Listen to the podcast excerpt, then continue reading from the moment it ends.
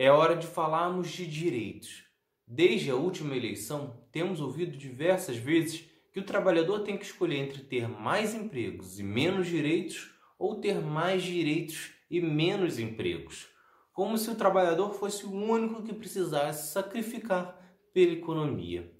Agora, no meio da pandemia, estamos vendo como isso deixou a população completamente abandonada e entregue à informalidade. É Pilatos lá na Bíblia quem nos diz, e também faleceu por ter pescoço o infeliz autor da guilhotina de Paris. A situação da pandemia é grave e devido ao alto contágio e à incapacidade dos sistemas de saúde de suportarem a quantidade de casos, faz com que as principais organizações de saúde recomendem o isolamento. Imediatamente então surgiram diversos grupos preocupados com a economia e alegando que muitas famílias passariam fome, pois seus chefes de família não poderiam trabalhar aí as ruas para trabalhar.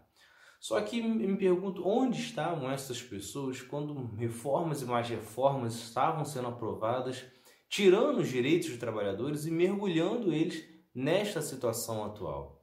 A reforma trabalhista, por exemplo, de julho de 2017, alterou diversos pontos nas leis trabalhistas, entre eles a permissão para que as empresas contratem trabalhadores autônomos e mesmo que eles não prestem serviços para nenhuma outra empresa, isso não seria criado um vínculo empregatício. Até então, se você prestasse serviços de forma contínua para uma determinada empresa, esta mesma teria que assinar a sua carteira, ou então você poderia requerer na justiça todos os seus direitos. O governo da época de Michel Temer e com apoio de Jair Bolsonaro no Congresso entendia que mudar isso facilitaria para que as empresas criassem mais vagas, né, já que não teria a obrigatoriedade de pagar 13º, férias e outros tipos de direitos. Só que passados 21 meses da reforma, mesmo alterando diversos outros direitos, como por exemplo permitindo a negociação do, do patrão com o funcionário, sobrepondo inclusive a leis trabalhistas, as leis específicas de determinada profissão, ainda assim não gerou emprego. Em julho de 2017, tínhamos 13 milhões e 300 mil pessoas desempregadas. Hoje, o desemprego está em 12 milhões e 300 mil pessoas.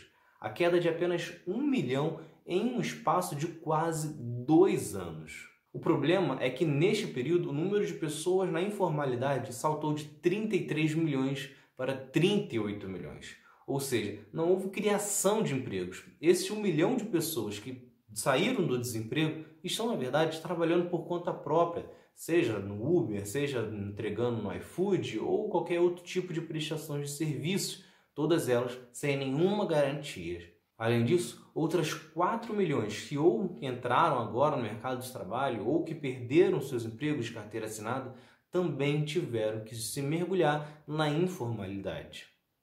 E o grande problema é que as pessoas na informalidade não têm uma garantia de que terão renda, muito menos que alcançarão pelo menos um salário mínimo. Segundo dados do IBGE, um trabalhador autônomo recebe, em média, 24% menos que um trabalhador de carteira assinada. Além disso, o trabalhador autônomo não tem FGTS, não tem 13º, não tem férias remuneradas, entre muitos outros direitos. E a gravidade desta reforma trabalhista está sendo vista agora no meio da pandemia do coronavírus. Isso porque, com o isolamento, essas pessoas estão tendo que ficar em casa e, portanto, não tem como ganhar dinheiro. Todas elas estão na espera do auxílio emergencial de 600 reais e que por pouco não foi 200 reais como desejava o governo federal. Claro que ninguém previa uma pandemia ou esperava por uma. Isso não acontece sempre, muito menos decretos de isolamento. Mas sabe o que acontece sempre? pessoas ficando doentes. Então, o que está ocorrendo agora? De uma pandemia fazer com que um trabalhador autônomo tenha que ficar dois meses, três meses em casa. Isso acontece com diversos trabalhadores autônomos em diversas ocasiões diferentes. Talvez não dois meses diretos, mas alguma lesão ou alguma doença que tem que impossibilitá-lo de trabalhar por duas semanas, três semanas, e passado um tempo vai ter que ficar mais duas semanas, três semanas. E essa pessoa, neste período, não terá renda, igual agora na pandemia. Isso sem contar também pessoas que podem ter problemas com seus instrumentos de trabalho, um carro que é feito, uma moto ou alguma máquina que utilize. Na informalidade não existe nenhuma garantia de que você vai receber e a menos que isso ocorra durante uma pandemia ou algum problema que atinja toda a população, você não terá um auxílio emergencial e estará completamente abandonado. Fazer esta reflexão é importante para que possamos voltar a lutar por mais direitos trabalhistas e, principalmente, não deixarmos perder mais. Isso porque, quando tudo isso passar, certamente serão apresentados novos projetos de reformas trabalhistas e que vai tirar direitos dos trabalhadores. Isso porque, se já tirava em condições normais da economia, imagine neste momento atual. E defender o trabalhador é fundamental, pois o governo também ajudou bancos, empresas privadas mas o governo não cobrará nada deles quando tudo isso passar. Agora, para o trabalhador, para o povo mais pobre, certamente o governo vai enviar uma conta bem gorda desta situação. Então é isso. Vocês gostaram, se inscrevam, ativem as notificações e continuem acompanhando, que tem mais outro lado da história por aí. Valeu!